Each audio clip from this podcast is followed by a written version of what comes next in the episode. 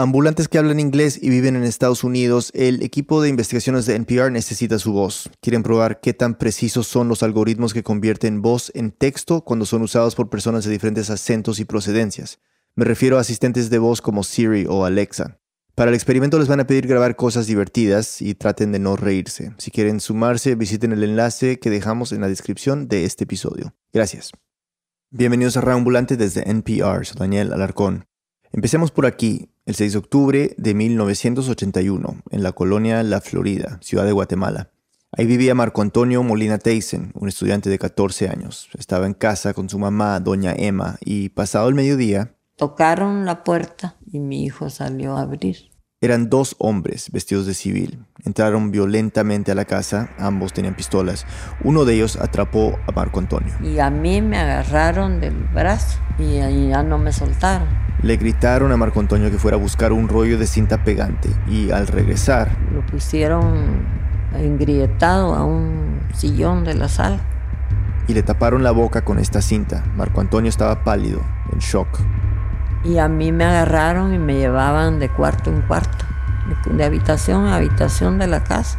Estaban buscando algo o alguien. Tiraron todo lo que pudieron, registraron soperos, de ahí se llevaron una cámara y hallaron un álbum y se llevaron fotos de Emma. Emma era una de las tres hermanas de Marco Antonio y después de coger las fotos... Me golpearon y me empujaron. Me metieron a mí en la primera habitación después de la sala donde tenían a Marco Antonio. Sacaron a Marco Antonio y entonces yo logré jalar y salí corriendo.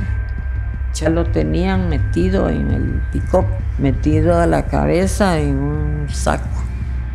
Uno de los hombres estaba sentado sobre Marco Antonio y el otro estaba en la calle. Y solo se metió a la cabina y arrancó, ya tenía el carro encendido. Y por más que yo grité, ya no.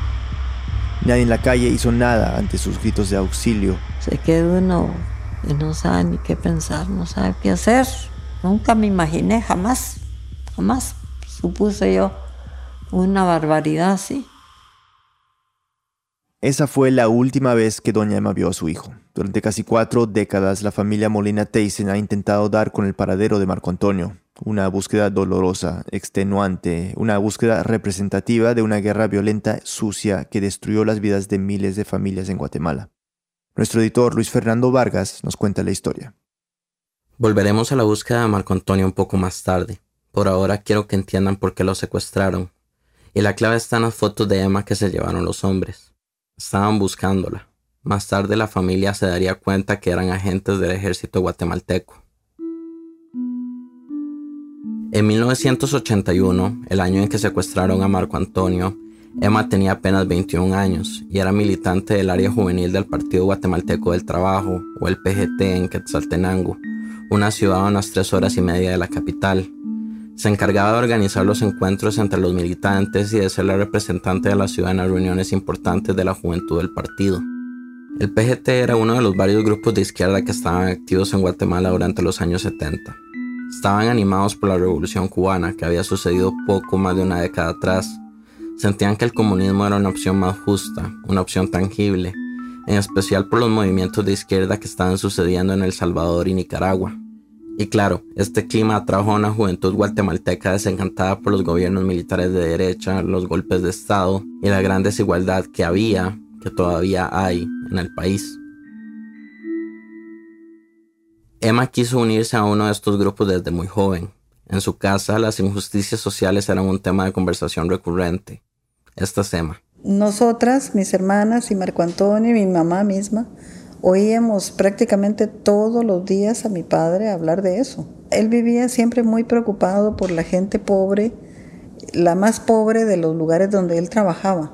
El papá de Emma, que murió en 1994, era contador y fue despedido de varias empresas por sus luchas para mejorar las condiciones de trabajo de los empleados. De verdad él sufría pensando y hasta el insomnio le daba pensar en qué va a ser tal familia, qué va a ser el fulano, qué va a ser la fulana, con los problemas económicos que, tenían. Entonces, bueno, eso por un lado, pues nos hizo bastante sensibles a, a las necesidades de la gente más necesitada.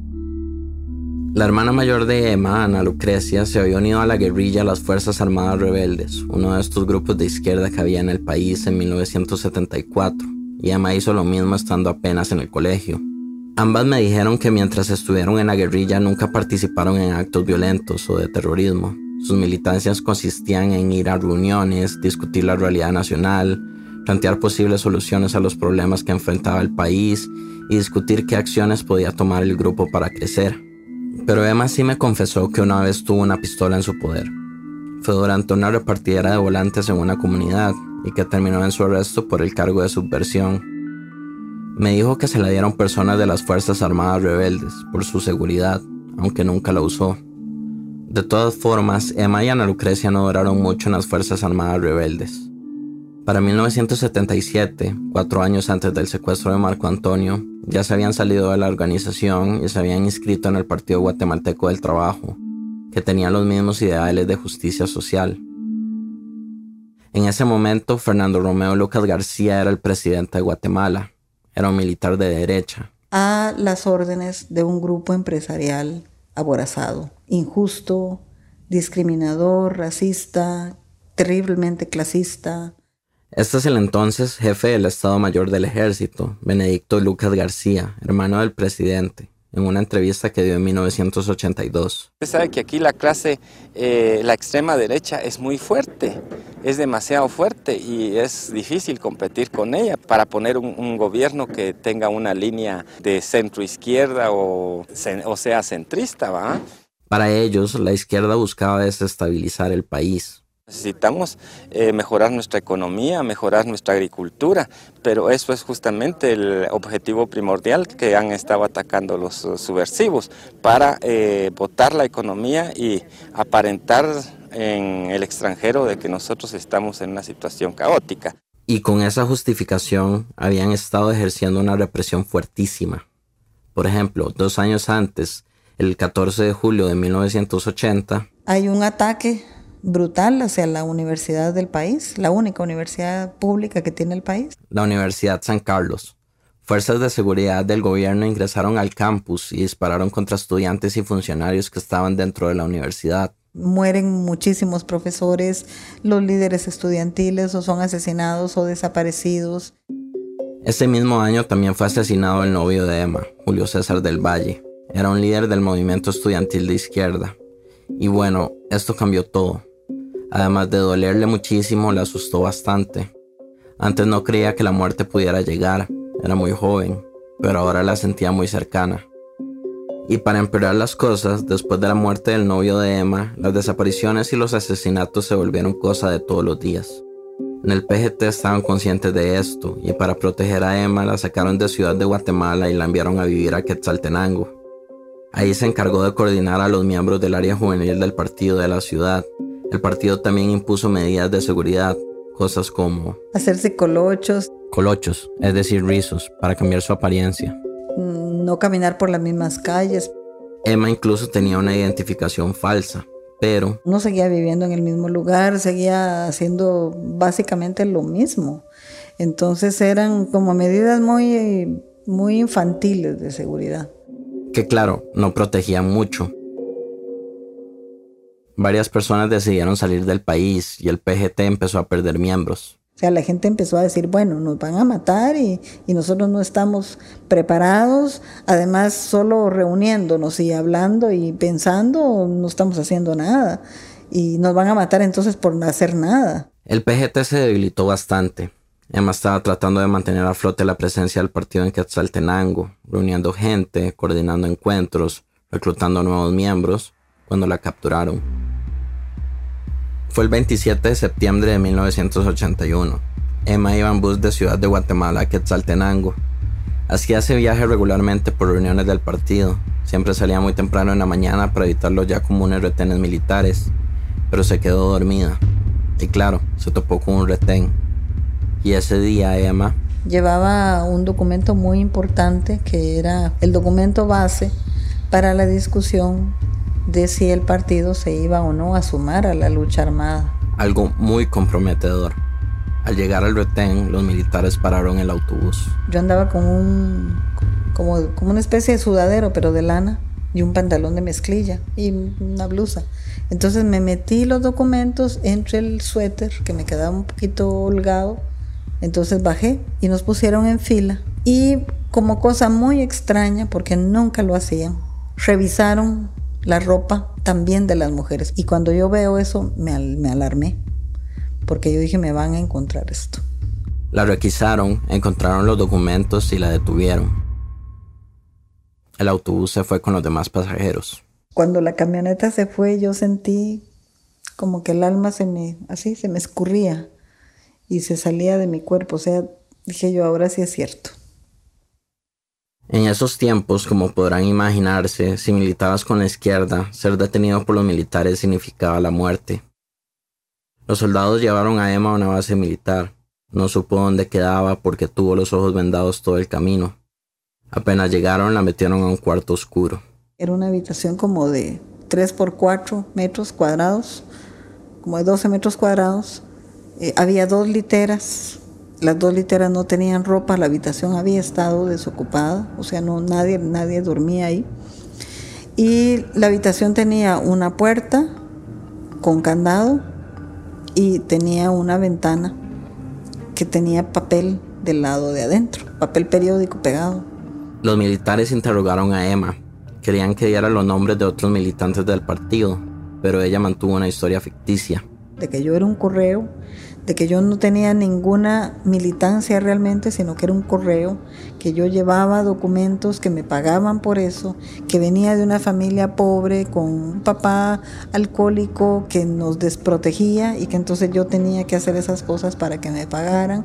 Traté de darme el menor nivel posible y además el motivo menos político que era y me pagan por llevar y traer dinero y me, me, me pagan por llevar y traer mensajes.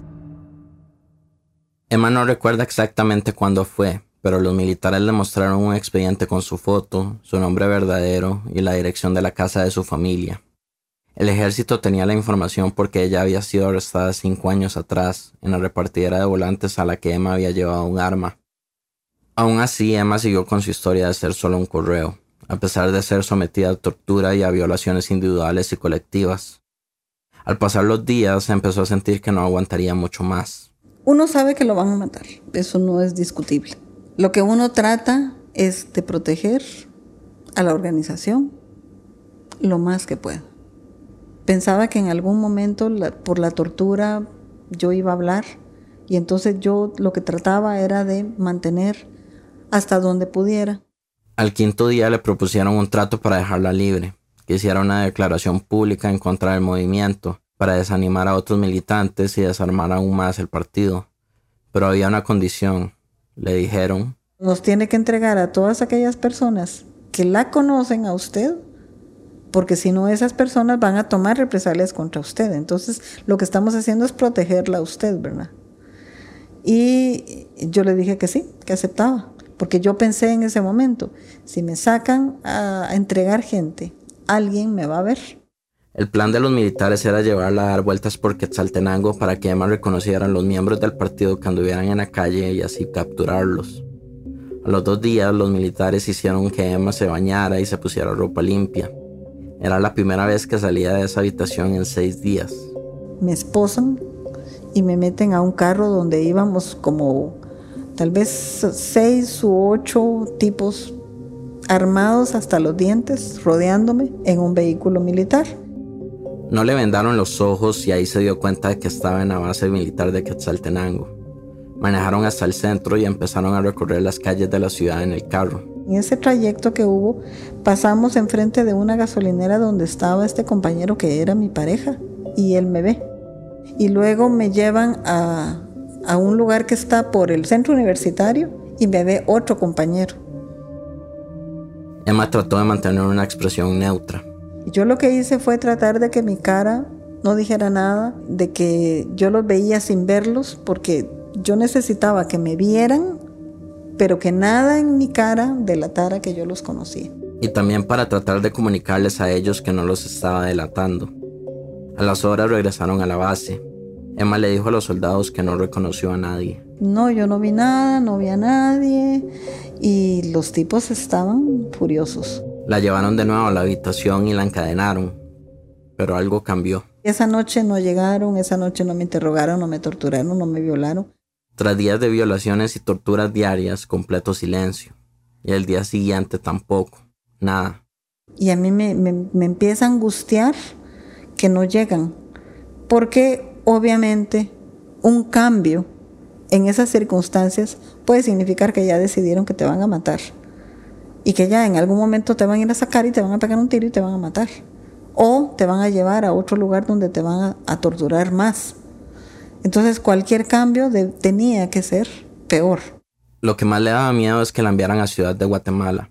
Pensaba que ahí la tortura iba a ser más cruel, que ahí sufriría mucho más antes de que la mataran, porque en la capital estaba el centro de operaciones del ejército, con los verdaderos interrogadores y torturadores.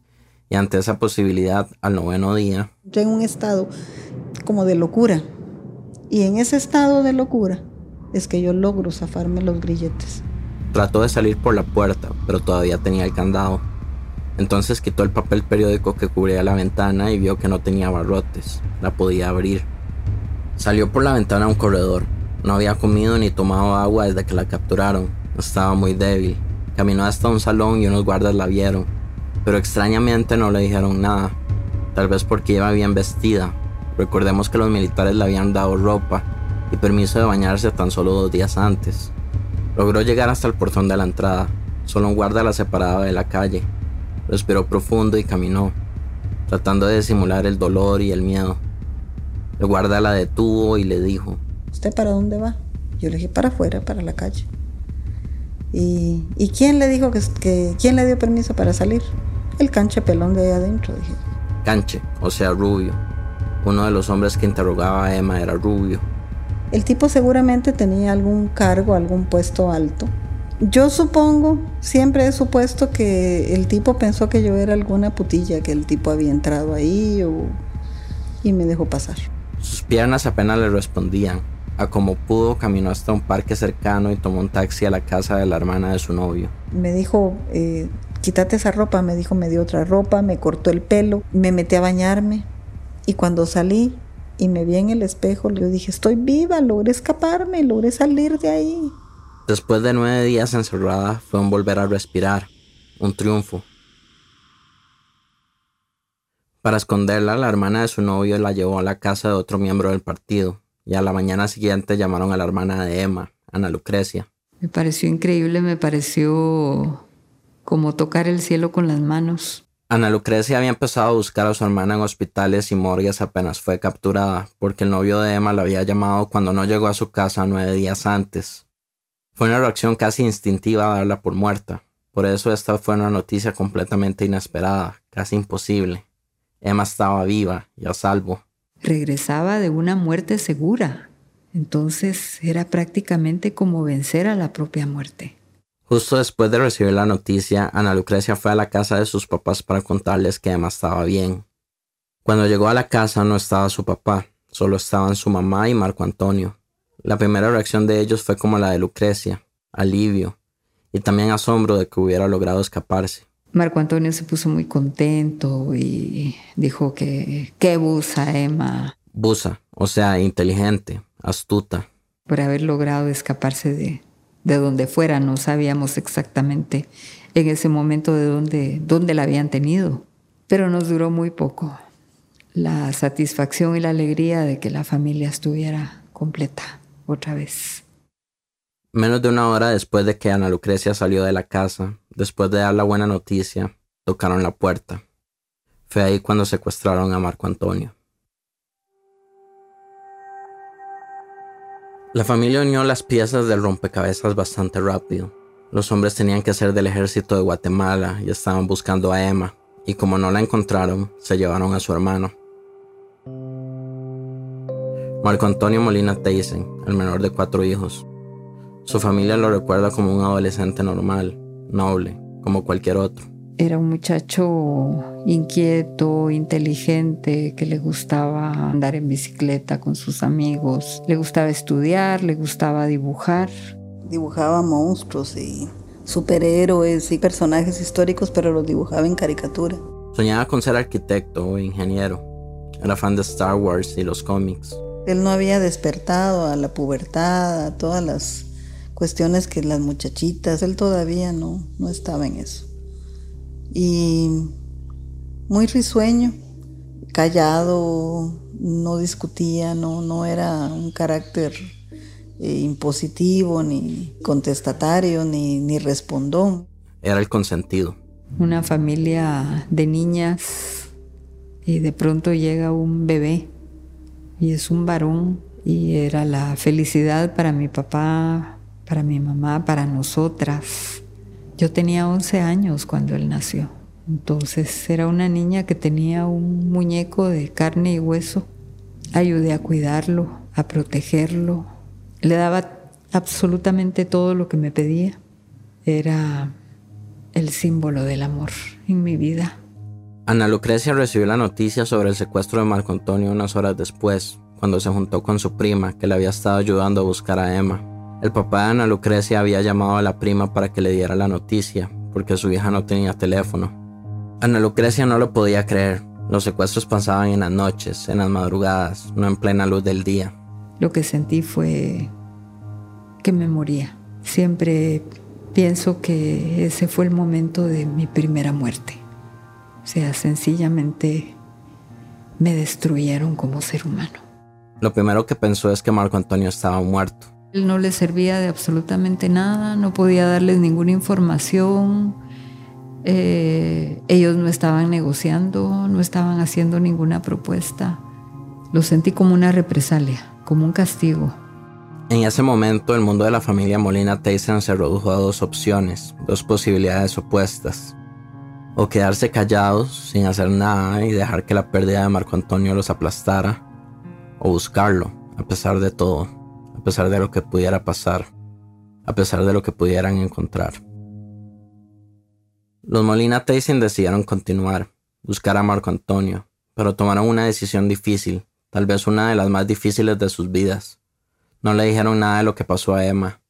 Ella estaba escondida en Quetzaltenango mientras el partido planeaba su salida del país hacia México. Estaba completamente desconectada de su familia para protección de todos. No tenía manera de saber. Entonces el razonamiento fue... Si Emma se entera de que detuvieron y desaparecieron a Marco Antonio, ella va a ir y se va a entregar para que nos lo devuelvan. ¿Y quién les garantizaba que de verdad eso iba a pasar? Que sí lo iban a devolver. O sea, no estabas frente a un enemigo honorable en ningún sentido. No cabía absolutamente ningún trato de ninguna especie. Y la decisión fue, hay que protegerla. Inmediatamente después de que secuestraron a Marco Antonio, doña Emma y su esposo fueron a la Corte Suprema de Justicia.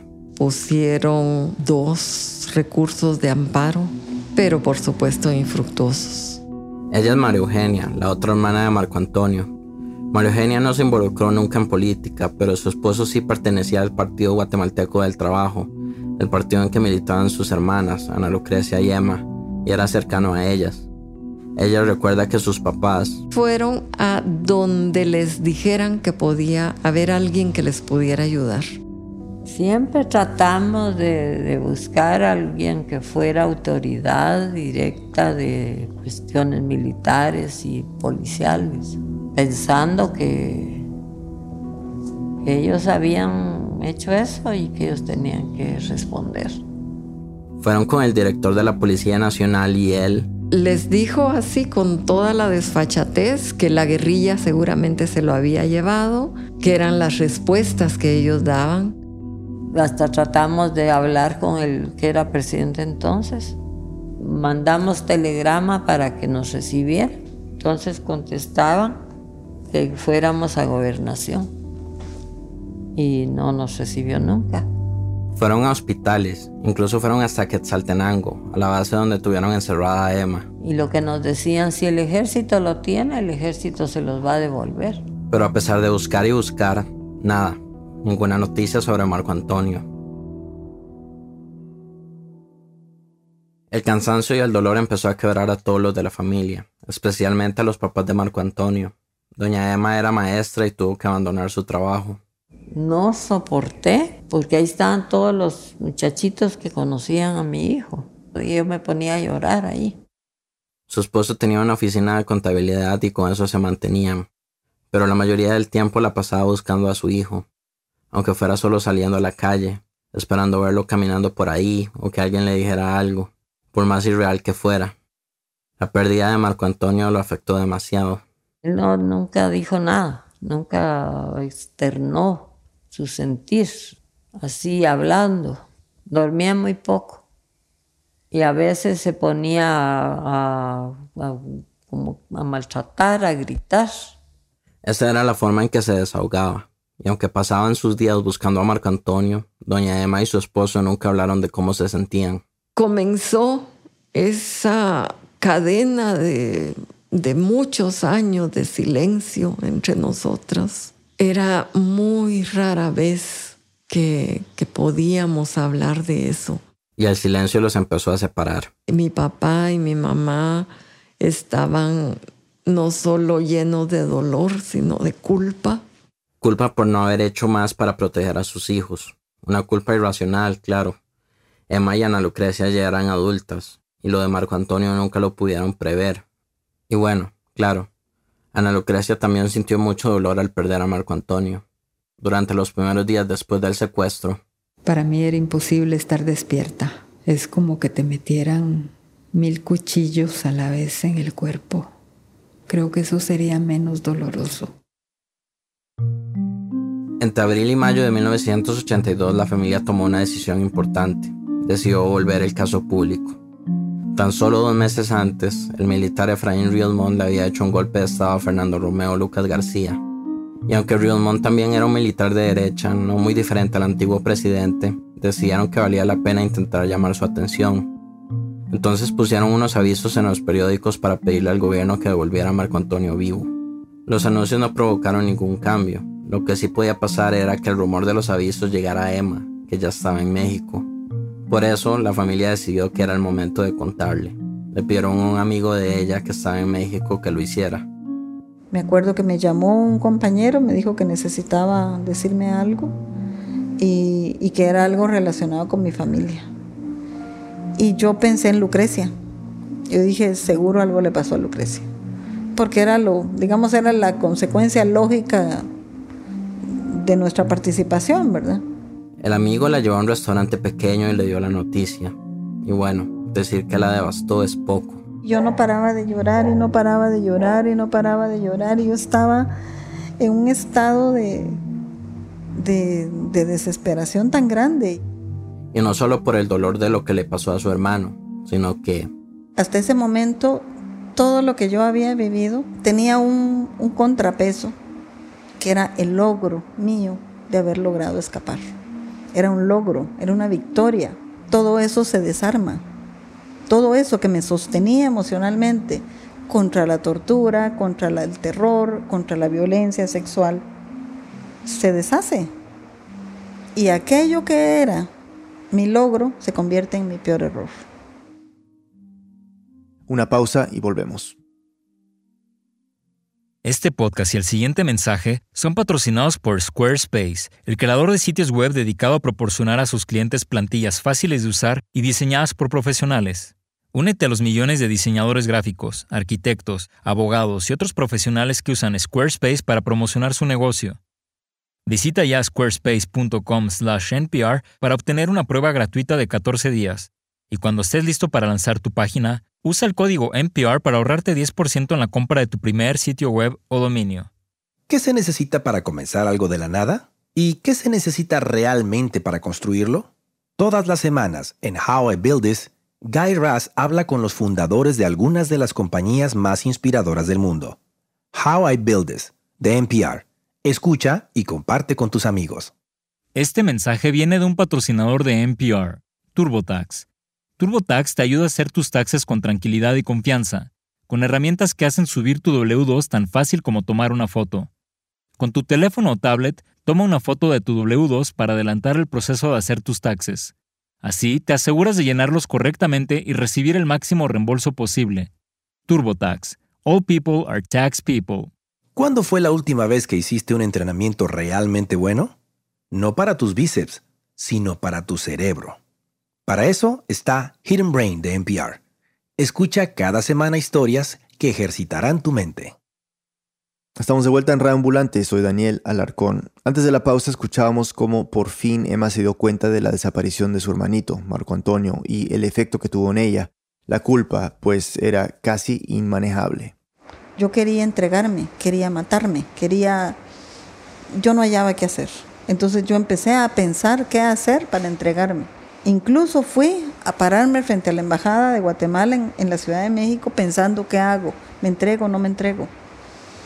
O sea, ese tipo de, locura se apoderó de mí. Emma decidió no entregarse, pues hacerlo no garantizaba que devolvieran a Marco Antonio. Lo que sí estaba claro era que la política para ella ya no tenía sentido. Mientras yo no supe de lo de Marco Antonio, yo seguí con la idea de regresar a Guatemala.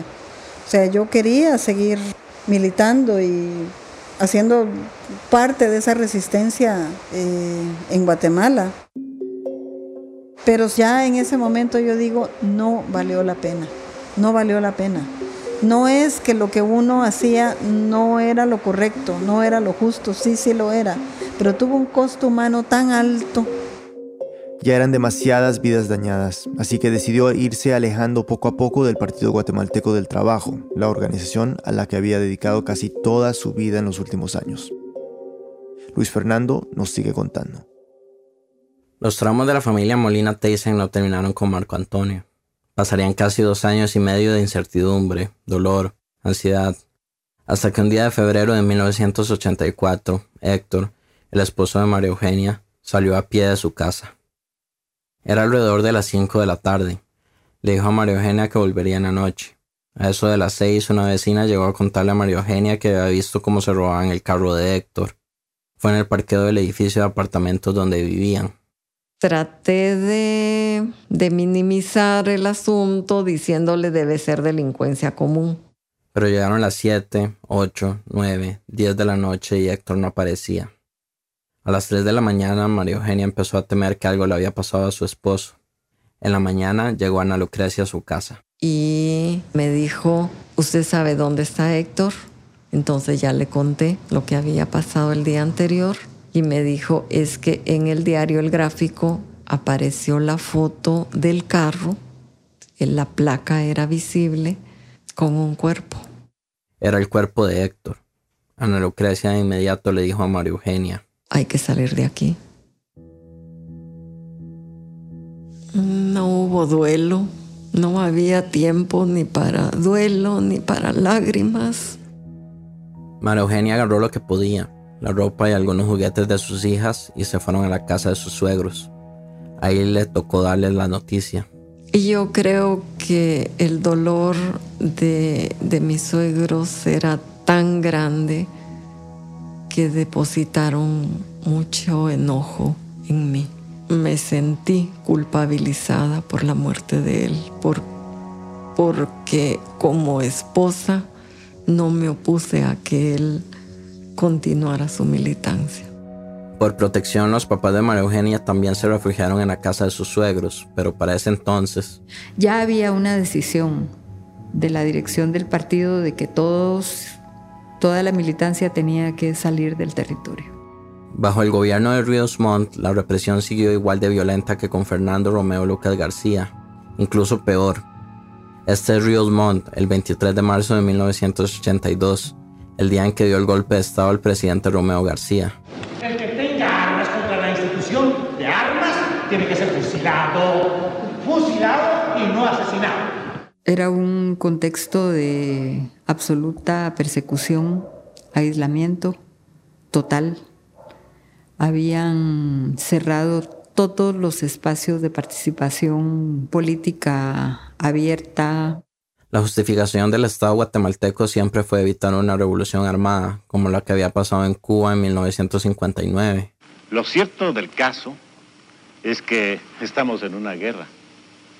Y en una guerra lo que realmente sucede es que uno le tiene que imponer su voluntad a otro, al adversario.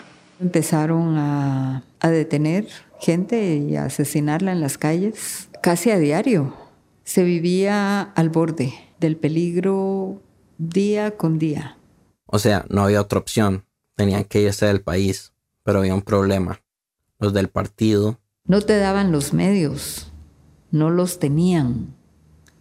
No había ni un centavo para mover a la gente. Entonces idearon un plan. Buscar una embajada, entrar para que el ejército guatemalteco no los pudiera tocar y pedir asilo político. Para 1984 la mayoría de embajadas eran patrulladas por muchos policías. Esto porque un sindicalista que fue capturado y torturado como Emma había logrado resguardarse en la sede de Bélgica. Trataron en la del Vaticano, pero les fue imposible entrar por la seguridad. Una de las embajadas con menor protección era la de Ecuador.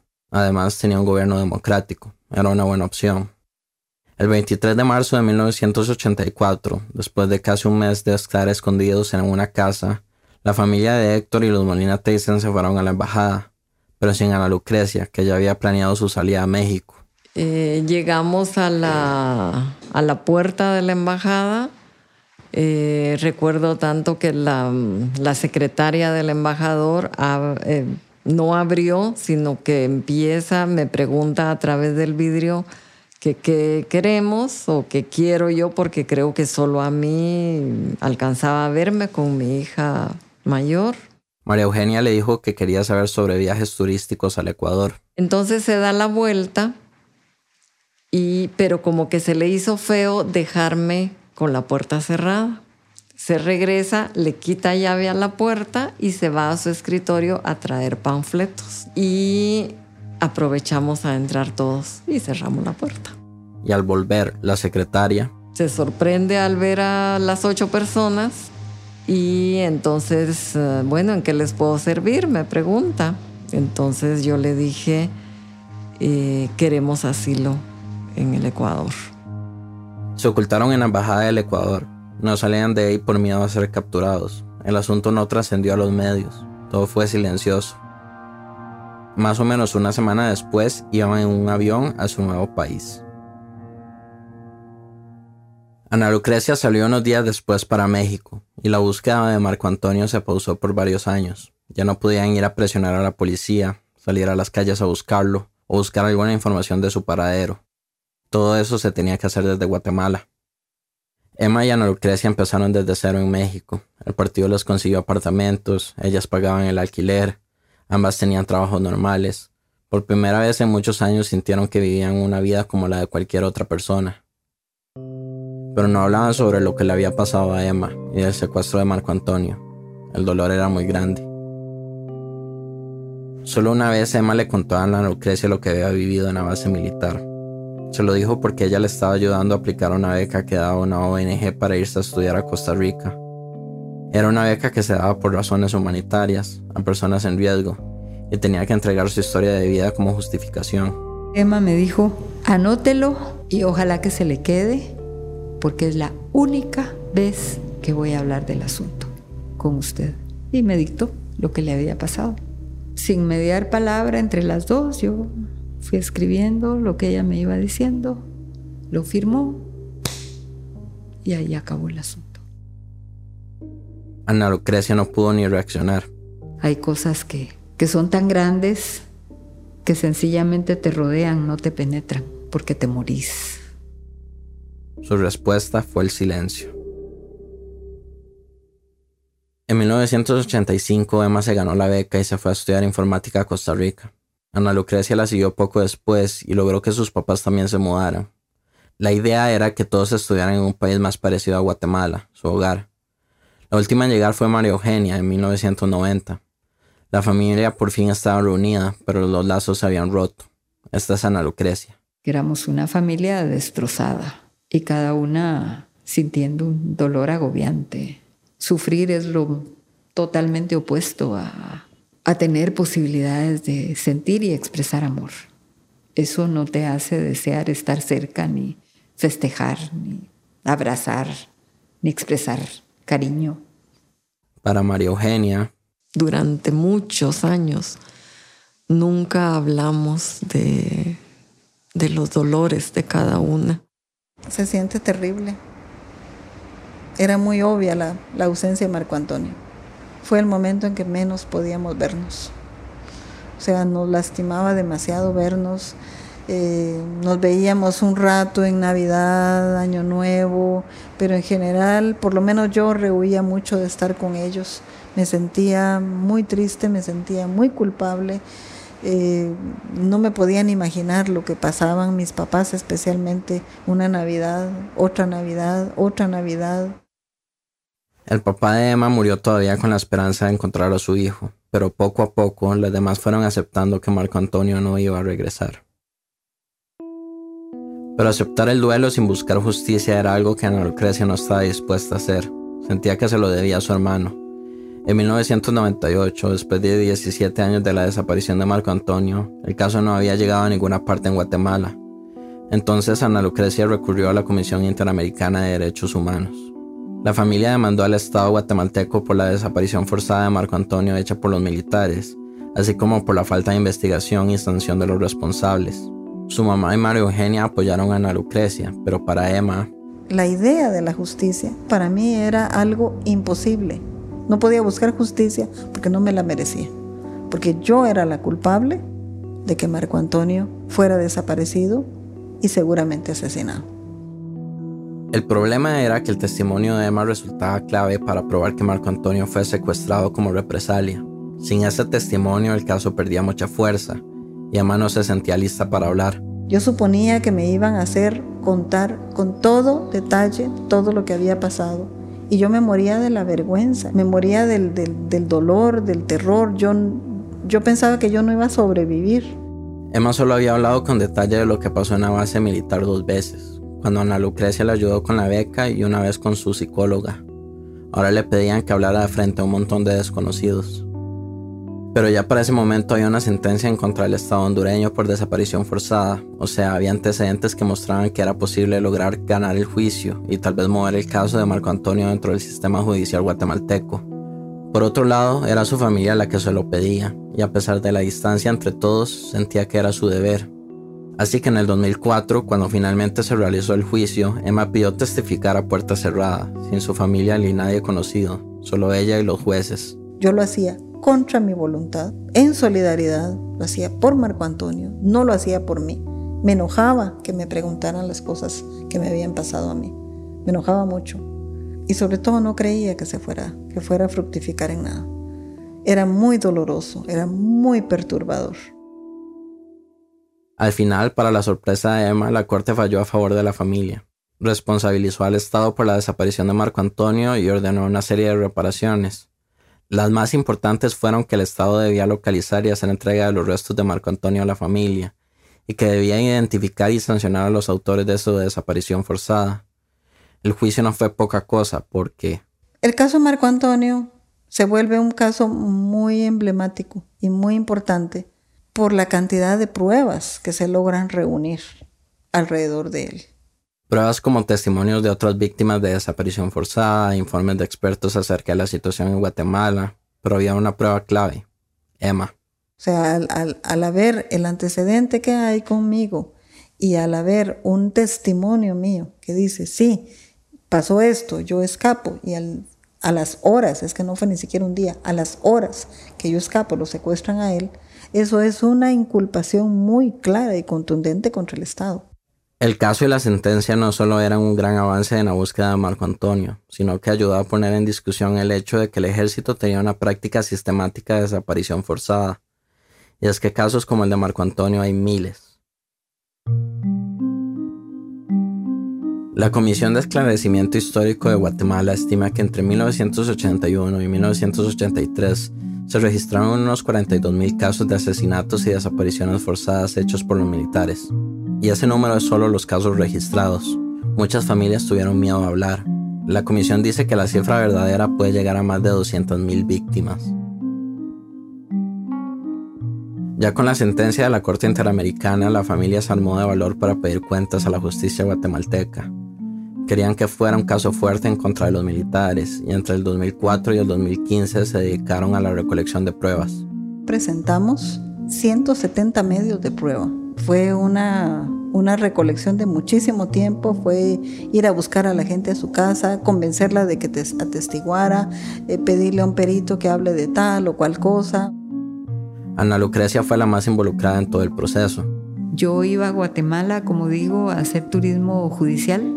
No iba a pasear, no, iba al Ministerio Público, a la Procuraduría de Derechos Humanos, a hablar con posibles eh, peritos, a contratar peritajes.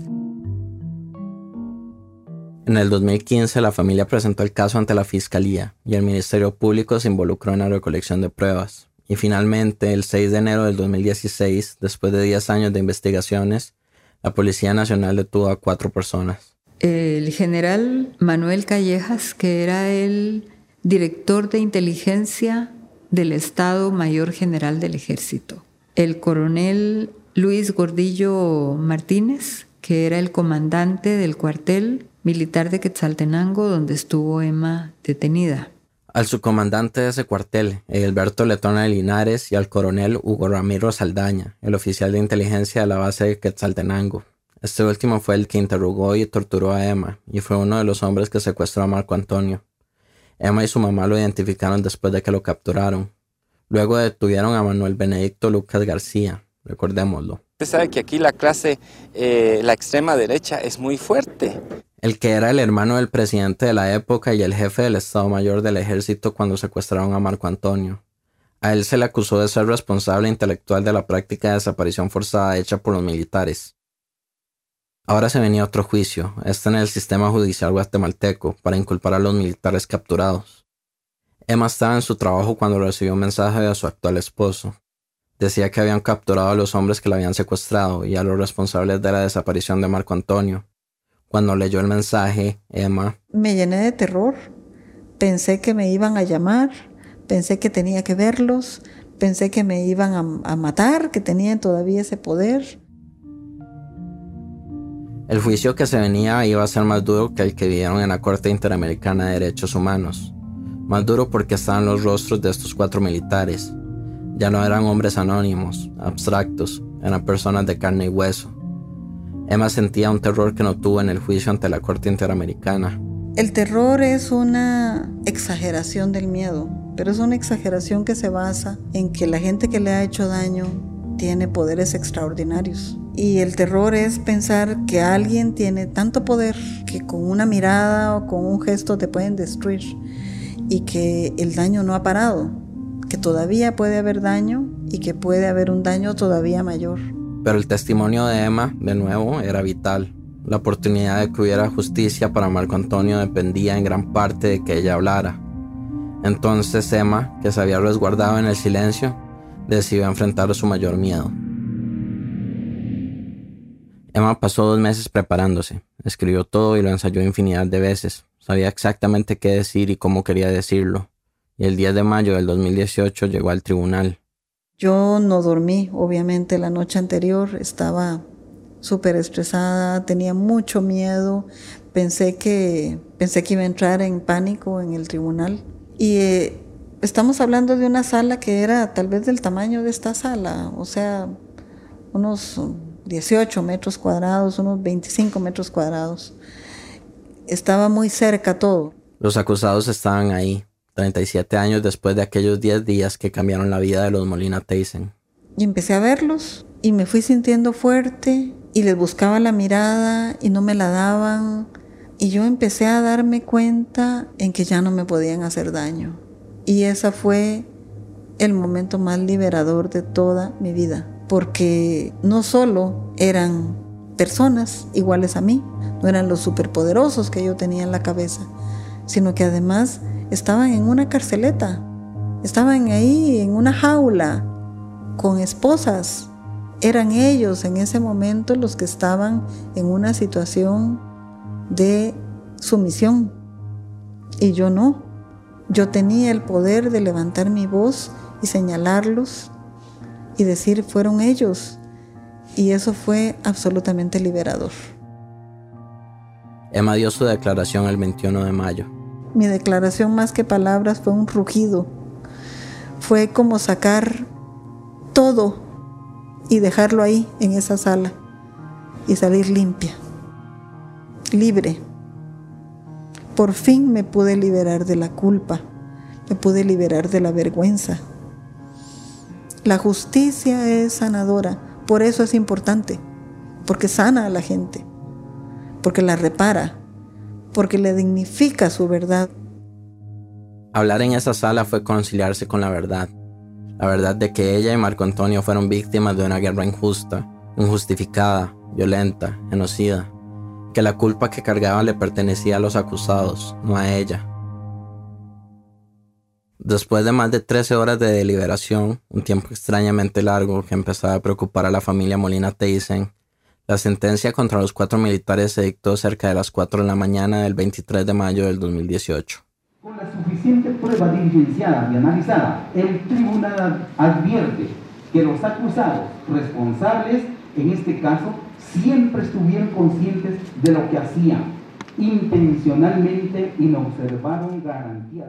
Cuatro de los cinco acusados fueron encontrados culpables. Entre los delitos estaban secuestro, tortura y violación agravada de Emma y la desaparición forzada de Marco Antonio. Tres fueron condenados a 58 años de cárcel y uno a 33. El quinto acusado quedó libre porque no se pudo determinar que tenía responsabilidad en los hechos. Traté de contactar a estos militares sentenciados. Logré conseguir el contacto de los abogados de tres de ellos, pero a pesar de las llamadas y los mensajes, solo pudimos hablar con Francisco Luis Gordillo, el comandante del cuartel militar donde Emma estuvo detenida. Gordillo, de ya más de 80 años y condenado a 33 años de cárcel, accedió a darme una pequeña entrevista. Me dijo que la sentencia es una cosa aberrante, ilegal, injusta, politizada, ideologizada también me dijo que Emma miente respecto a lo de la violación y la tortura, que no hay secuelas físicas del abuso y que por tanto no se puede probar. Y la violación también es un delito que tiene que probarse científicamente. Y aquí no hay ninguna cosa científica. Que solo el testimonio de Emma no es suficiente. Al finalizar la sentencia dice que bastaba la declaración de la creyente para condenar a María Santísima. ¿Cómo hacer que parte lo que una persona diga para condenar a otra sin mayores pruebas. Él se declara inocente. Eh, a mí de lo que me acusan es de violación agravada, porque según la versión de la persona, dice que la violaron 10 soldados. Emma cree que fueron 10, pero no está muy segura. Entonces, como yo era el comandante de la zona, yo soy responsable. Eh, María Santísima, ¿cómo va a permitir yo una cosa de esa naturaleza? y es lo más falso, lo más irreal. Me afirmó que la sentencia ha causado mucho mal a su familia, que la salud de su esposa ha empeorado y que su hija tiene episodios severos de estrés. Entonces una violación completa a nuestra, a nuestra vida, a nuestra edad, a nuestros derechos. Eh, entonces ellos, los derechos humanos, pareciera que solo los usan para ese tipo de casos para personas acusadoras que están en una corriente política internacional y nosotros pareciera que no tenemos ningún derecho. Le pregunté si respalda todo lo que hizo el ejército durante los años 80 y durante su servicio militar. Me empezó a hablar de la Guerra Fría, del conflicto entre la Unión Soviética y Estados Unidos, que la guerra que hubo en Guatemala fue el resultado de un conflicto entre esas dos potencias. Y al final dijo... Pusieron las armas y el dinero y nosotros pusimos los muertos. En ningún momento puedo aprobar yo que el desangramiento que tuvo mi país por la pugna entre dos potencias. Voy a repetirlo. Unos pusieron las armas y el dinero, dijo Gordillo, nosotros pusimos los muertos. Pero según él, era la única forma de detener el comunismo. La sentencia en contra de los militares fue histórica. En un país donde la impunidad ha sido la norma, este fallo era una muestra de que la justicia sí era posible y no solo eso. La sentencia plantea que se debe poner a las personas víctimas de crímenes atroces al centro de la justicia, que su testimonio por sí mismo es una prueba. O sea, que si una mujer es violada, su palabra es suficiente prueba para que se abra una investigación. O como en el caso de la familia Molina Tyson, si unos padres de una familia denuncian que su hijo está desaparecido, es suficiente prueba para empezar a buscarlo algo que nunca pasó con Marco Antonio. Eso es revolucionario en el país. O sea, no es aquel derecho penal donde usted tiene que llegar y probar hasta el último detalle la materialidad de lo ocurrido. Fue ahí donde las Molina Tyson lo entendieron. Esta sentencia ya no era solo para el caso de Marco Antonio, sino para las otras víctimas del terrorismo de Estado. Le da un poder a las víctimas de tal modo que ahora una persona basándose en esa sentencia puede llegar y decir, mi esposo fue desaparecido en tal año, así, así, así, y eso constituye una prueba. Y eso puede plantear ya entonces un proceso legal que hasta este momento ha sido muy difícil construir esas, esas evidencias y esas pruebas necesarias para llegar a, a abrir un juicio. Es una oportunidad para que miles de otras personas puedan intentar sanar las heridas que dejó esta guerra tan violenta. Ninguno de los sentenciados dijo dónde está Marco Antonio, pero lo siguen buscando. Porque de lo contrario sería como abandonar a nuestro niño, dejarlo tirado como ellos lo hicieron en cualquier parte. Buscarlo es la forma de mostrarle su amor, que sigue igual de fuerte que ese 6 de octubre de 1981, el día en que se lo llevaron. No tengo ni la menor idea de dónde puede estar, ni si está siquiera. Esto nos va a llevar la vida o buena parte de ella al igual que, que la justicia.